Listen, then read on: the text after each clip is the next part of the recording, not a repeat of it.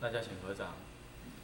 南无本师释迦牟尼佛。南无本师释迦牟尼佛。南无本师释迦牟尼佛。南无本师释迦牟尼佛。南无本师释迦牟尼佛。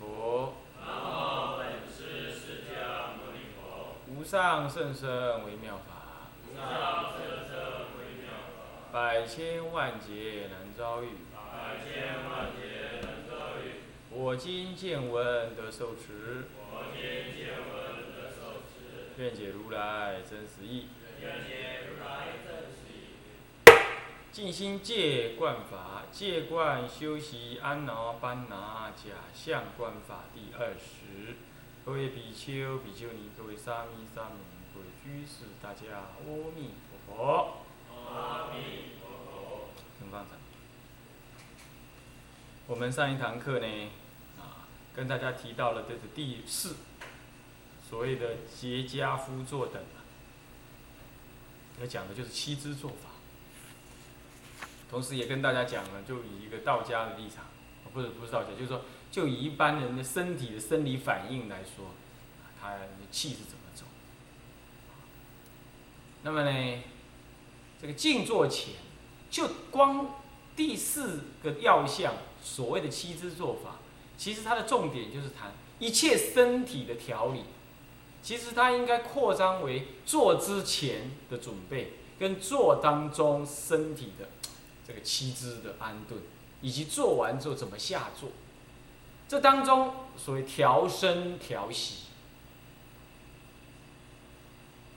好，那么呢，正坐的时候是调心。所以身心呃这呃身习心，身习能调，心才能调。好，你想想看，人家哪脚儿哪里痛啊，这里哪里怎么样，你心怎么调？那么呢，呼吸不顺畅啊，那喘啦、喘动啦，怎么样？那你怎么调身调心？所以说这里讲的是七支，是正指正坐当中的调身。那么下一支呃下一个所谓的呃第五啊，就属息，其实就是调息。那调息也就接着就调息。不过呢，要把这个习调得好，接着调好，真正我们的目的叫做心学真上，啊，那就是调息，就是所谓的禅定，要做到这样子。那么呢，这调身很重要。那么调身之前就是调食。那么依于戒调于食啊，等等啊，然后再一路下来。那调食我们已经花了两堂课说，调身我们也花了一堂半课讲。但是关于这调身，我们还是把还把全部的把它整合起来说。上一堂课是专谈七支，啊，我们谈七支，我们讲过了啊，这个头摆头颈摆正，眼垂帘，舌呃这个啊齿相合，舌顶下颚上颚。那么呢，肩放松，腰挺直，脚夹夫，手结印，这是七字。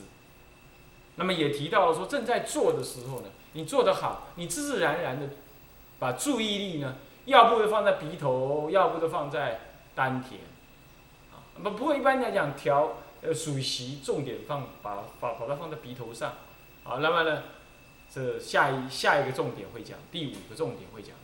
那么就，开始这样做了。这个时候呢，无论你是呃道家不道家的，你不管了。你你做的过程当中，你悠然的生理会有一种轻微的反应。做到后来的时候，那所谓的气在那个动。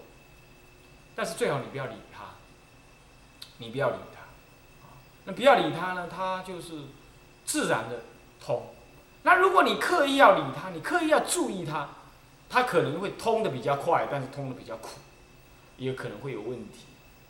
也可能会有问题，但是你如果只是专心数息，你重点不在那个气当中，是在那个出入息当中啊。那么，呃，专心的数，这个气怎么动啊？其实你可以不必管它了。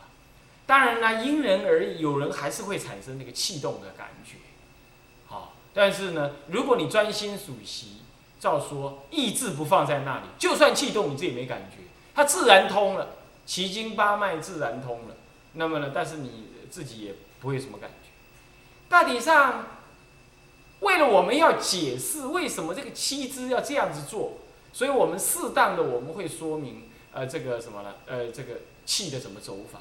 你比如说，我昨天讲到，呃，上一堂课讲到说，我们脚结印，脚结印的时候，那个脚板向上，那是因为说，当你数息数到了很深入的时候，比如说三禅，四禅没有息的，好，所以说要数息是三禅以下才有，但是到了二三禅之间，尤其三禅的时候，你你身体几乎鼻子也没有息，只剩下身鼻子还有维系的息，没有错。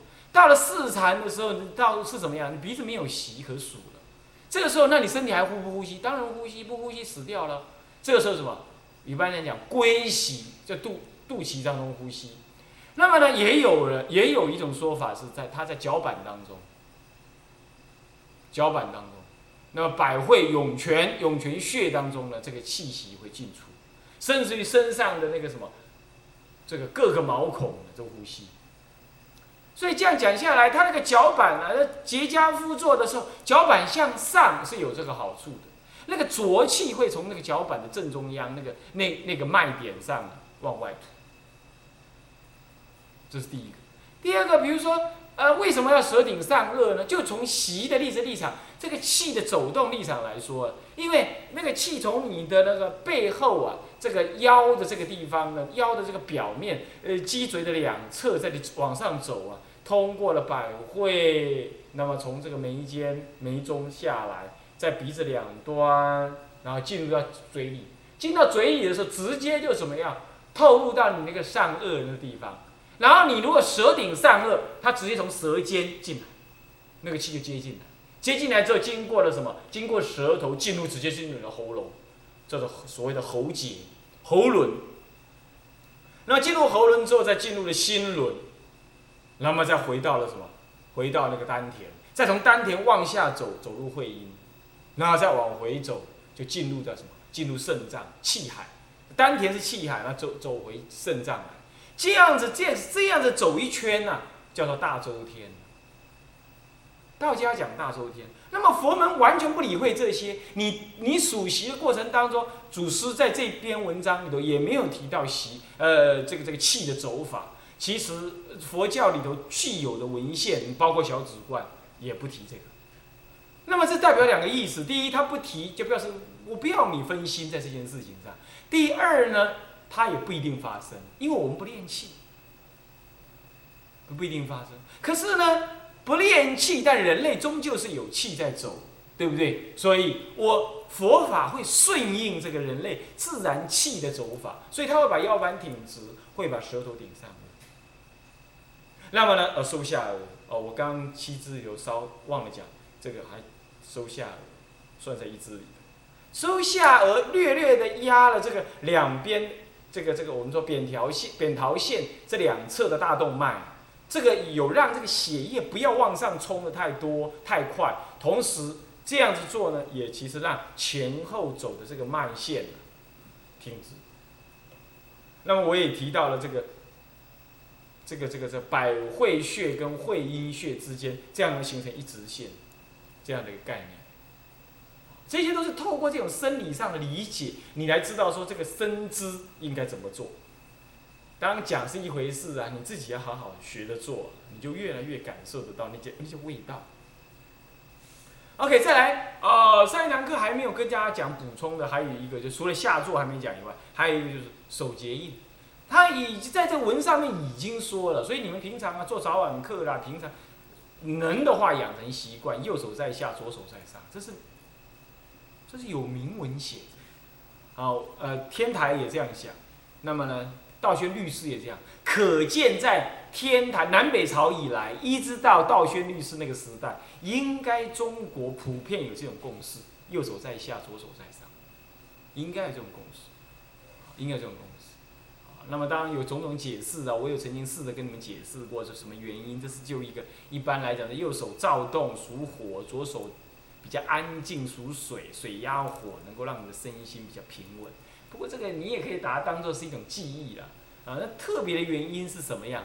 我们也可以以后再参考。不过文上是这么讲。那么好了，这手结印又是什么结印？固然是呃，右下左上。那么这个手指呢是这样子的，大拇指呢是轻轻的什么靠着，不抵，有人这样抵住，那有人更糗是这样，他把故意把它拱成圆的，他把拱成圆的这样这样。他说：“我问他为什么这样？他说佛像这样画，佛像这样画，这个大可不必如此哈，你就轻轻的这样放。那么呢，这又是什么意思？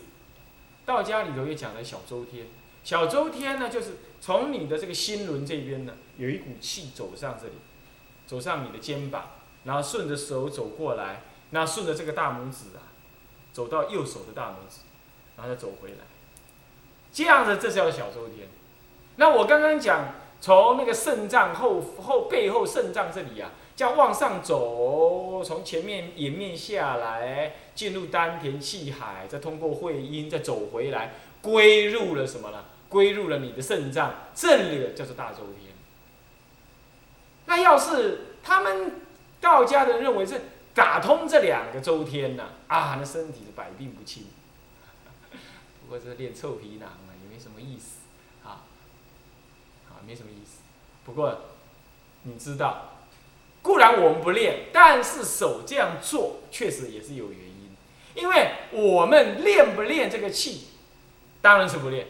可是呢，它气还是会动，它还是会走，它不走的很明显，但是它还是轻轻的、约略的这样在动、在走、在走。所以我们把舌头顶上颚，这个手结印的时候是这样结，是可以。不过这有例外。两个一个情形例外，就是说，太热的时候，太热的时候，你手是没办法结印，干嘛？气太强，你手啊，我不晓得你们有没有这经验，烫了个要命，那坐落去也像热天一样，足烧的。这个时候怎么办？这时候怎么办？这个时候啊，祖师教我们呢，把手这样子，大拇指跟食指结着，然后摊着。然后这样摊着呢，摊在这个大腿上面，膝盖上。那么让这个手心的那个脉啊，把那个气崩出来，它那个热气会喷出来，那就会凉，就会凉爽，就会凉爽。那还是把手这样粘着是什么意思？让这气这样的有一个流通，有个流通这样回来，有流通这样回。可是这样有时候也会嫌累，那干脆就放开来，也可以。啊，你嫌累，反正我们不练气，你嫌有点累，你就把它摊开来，啊，会很凉，会较比凉爽。你做看看你就知道。那么凉到什么程度呢？如果你气很通的话，凉到你会有点冷，你会再把它解一解回来。你要知道静坐的时候啊，它内它内在那个身体的气啊，它自然就动。你只要这个气支一坐上去，不管你练不练气，你那你那个气就在动。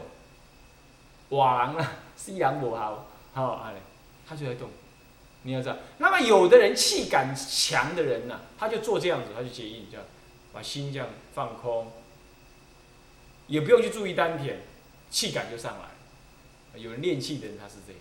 那么我们走，我们不练，我们也不需要去练这一些。不过你要知道，这终究只是一种生理的反应，啊，所以是这样。那么还有呢，有时候这样子不好看，所以古德在禅堂里啊有一个。有一个那个那个什么的案板，那个就散热用，它那个它就竹子这么大一片竹子，剖成一半，所以一半有这么大，它会这么大，这样一个弧形。那表面磨得很光滑，那放在脚上面，拱起来那边向上，然后手呢就按在这个木头上。我有一只啊，还一只要带下来给大家看，忘记这样摆着。摆着的时候，那个手心呐，也是一样贴在那个木头，哎不不，竹子的那个那个面上，那那个气呢，就顺着那个竹的表面呢，好，热气顺着竹表面就想散开了。各位这样了解吗？那么呢，你说手到底有没有气？啊，它气非常的多，而且你可以控制它，出去，出去，它就出去，你可以控制它的。那么这是完全是有科学原原理，你用那个什么生理照相机，你去照它。那你的手这样照它，你完全没做意照它，你那个手啊有个热度，一个手型。但是你做意出，从食指出这样，它有个像喷射的东西这样，扇扇出去。那那气功练得越多的人，那个气越长越长，像个镭射一样这样射射出去，是真的有气这回事。好，这个生理照相机可以照。其实说生理照相机其实就是类似一种红外线，能够检测那个热气的变化。那气是一种热度，是一种能量，啊，它会这样射出去，是这样子。啊，那么呢，这个台南有一位沈葆桢的后代后裔啊，他是专门给人家正骨。他们生出来三天小孩子，他们那个家族生出来三天，就得要全身泡在药水当中啊。泡三天三夜，不让他起来，然后让那个药水的力量灌入那个小孩子的精髓当中进去。那从今而后，他们家是传男不传女，这种正骨术啊是只能传男不传女，男人才有办法做，那个气才强，力量才够。那这样之后，他们家就怎么样？每个男孩子都有这种气，因为小时候的先天的这个药药性啊，灌入小孩子，才生出来三天，你想想看。那么灌进去在这这骨髓当中去。那他们家的老祖先是清朝皇帝的御医，那么呢带来台湾有一整箱的药药书，结果都烧掉了，只传下一样正骨术。正骨就是我们说一般讲脊椎矫正这一类，然后跟他们家代后代的人讲说，一切百病都是从脊椎的不正当中产生的。所以给人家正骨能够医好呢，这个百分之七八十以上的病。所以你我的医术太庞大庞大，能够医妇科、内科、小儿科、外科，还有呢鬼魅科。好，这个是中医的一一种。好，要要写符箓，给人家有时候阳神失去了，那就一般讲法就是说哦，有阴外外邪来逼。就会有起幻觉啊、颠倒啊这样，那么他就写符箓，那给他画一画，哎，他就会好。那是医病的符箓，这些在以前的御医都要会。好，妇产科、外科、内科、呃耳鼻喉科、骨科、哇伤科，样样会。嚯，这种医生他好厉害，是这样。那么，那么但是他说这些你们学不来了，新出学不来，那你就学一个正骨科，是这样。那么这气就出来。所以说身上的气确实是有的，那么打坐的话呢，呃，你要知道有气这回事，但是呢，不要去管它，啊，至少天台显教不注重这个。那么我们既然没这个传承，不去管它，那我们就不要刻意的去乱弄一通，这样会把身体呢弄巧成拙，弄巧成，那么是这样。那么藏传有藏传的环境需要有。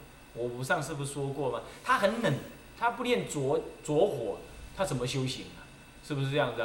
你看那个树，有人一辈子西藏人，有人一辈子没看过树，他哪里能建房子啊？是啊，木头房子你要起火还要怎么样？那修禅定的哪有那个时间呢？那他们藏人呢，修闭关法门，他们是自人自己一个人修，他们没有集体修，这样子集体修闭关这个概念。所以这个时候，有时候在深山里修啊，有那种延曲派的人，他们注重在深山里修，他们不会要去找建一个好房子来修，也没有钱，也没有资物资来这么做。你看怎么办？只好修着火，只好修着火，然后那样才能够帮助身体。这就是一种气功，就是一种气功。那么着火呢，在零下二三十度的时候，你身体脱光了，那个气一起来，旁边的雪啊化成水，是这样子。好那么曾经也有一位法国的女人呢，也去学那个着火，三个月也学起来，啊，那是很早了。这个这个女的应该死了，好是这样子。那么这个确实有这回事。那么呢，但是我们不需要学那个，我们专修心的法门，啊，这个是中国的传统。那么就不要再乱弄，好。那么好，守节义是这样。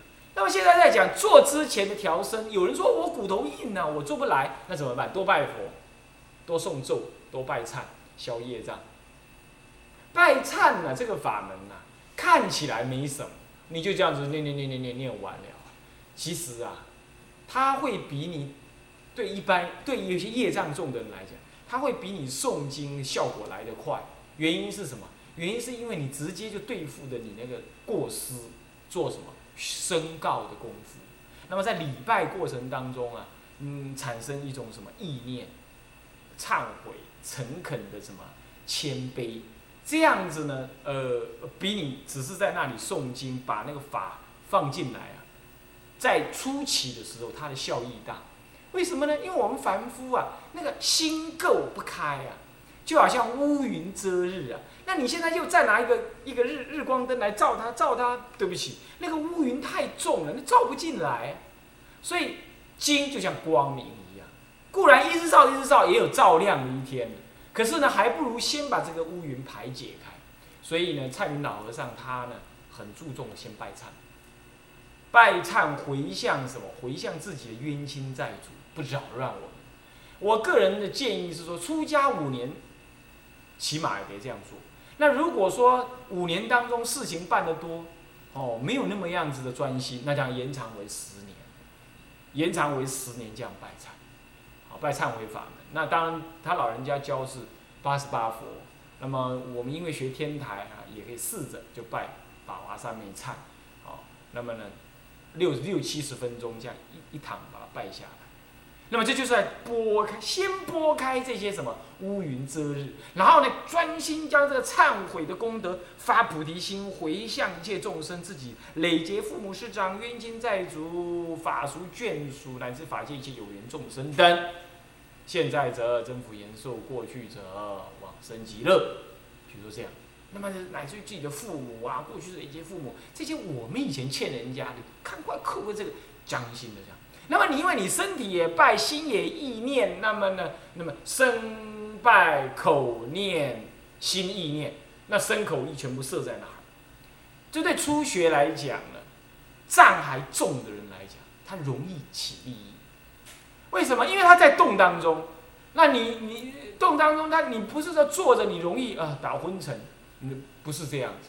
所以然后再来就他直接针对着你那个心的妄想、贪染、过失而送那个吻，啊，这是菩萨亲自在经上说的，作为你的忏悔主。啊，我所以为什么你看看当时慧师大师，呃呃不那个智者大师见慧师大师，慧师大师就是没二话不说叫他去拜忏。后来会智者大师呢，面对他新来的弟子，也就是你去给我拜忏。为什么要求这样？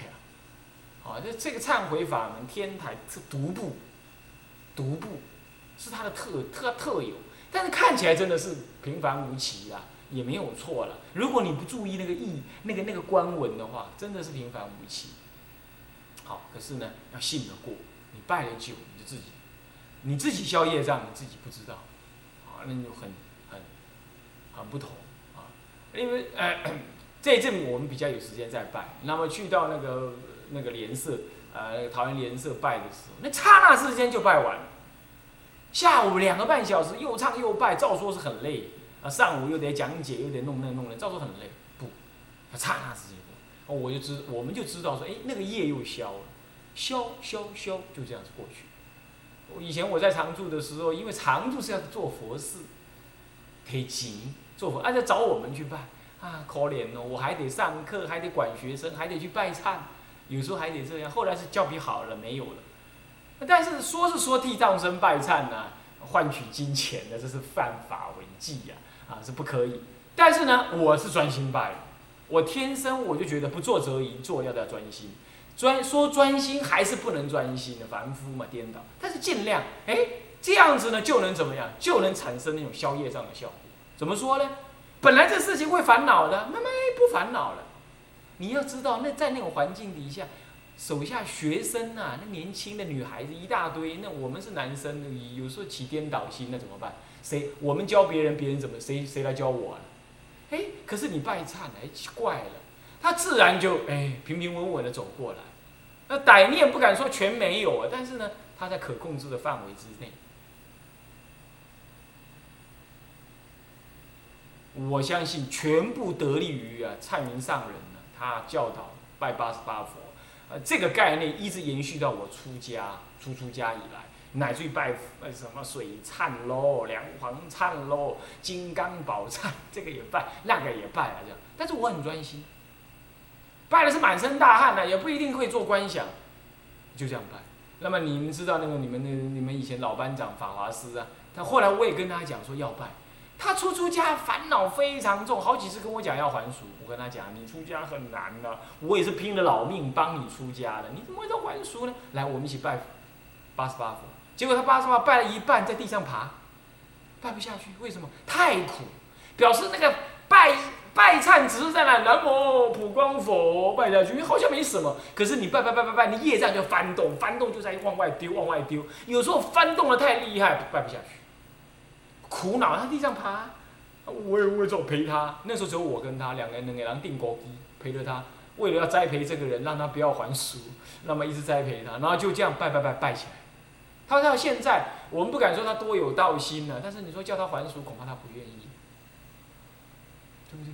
所以说真的是有那个效果，不是发生在我身上，他的身上也是。他好几次跟我哭着跟我讲说要还俗，但是他他撑过来，你你想象不到，是这样子。而且怎么爬，你知道？他简直像着魔了一样，就循着我那个当时那个我那个小佛堂，我专用那个小佛堂啊，差不多就这个，差不多就这个哈利跟这个哈利这么大，这样，他就在就在地上这样学狗爬，哎，这样爬爬爬。我说这个人是怎么回事了？着魔了是吧？哪有拜忏着魔的？是这样。他是二话不说就在那爬。我问他你为什么这样呢？好苦。他说好苦。我说对了，拜忏当然会苦啊。你先动你的烦恼，来我们再拜，是这样。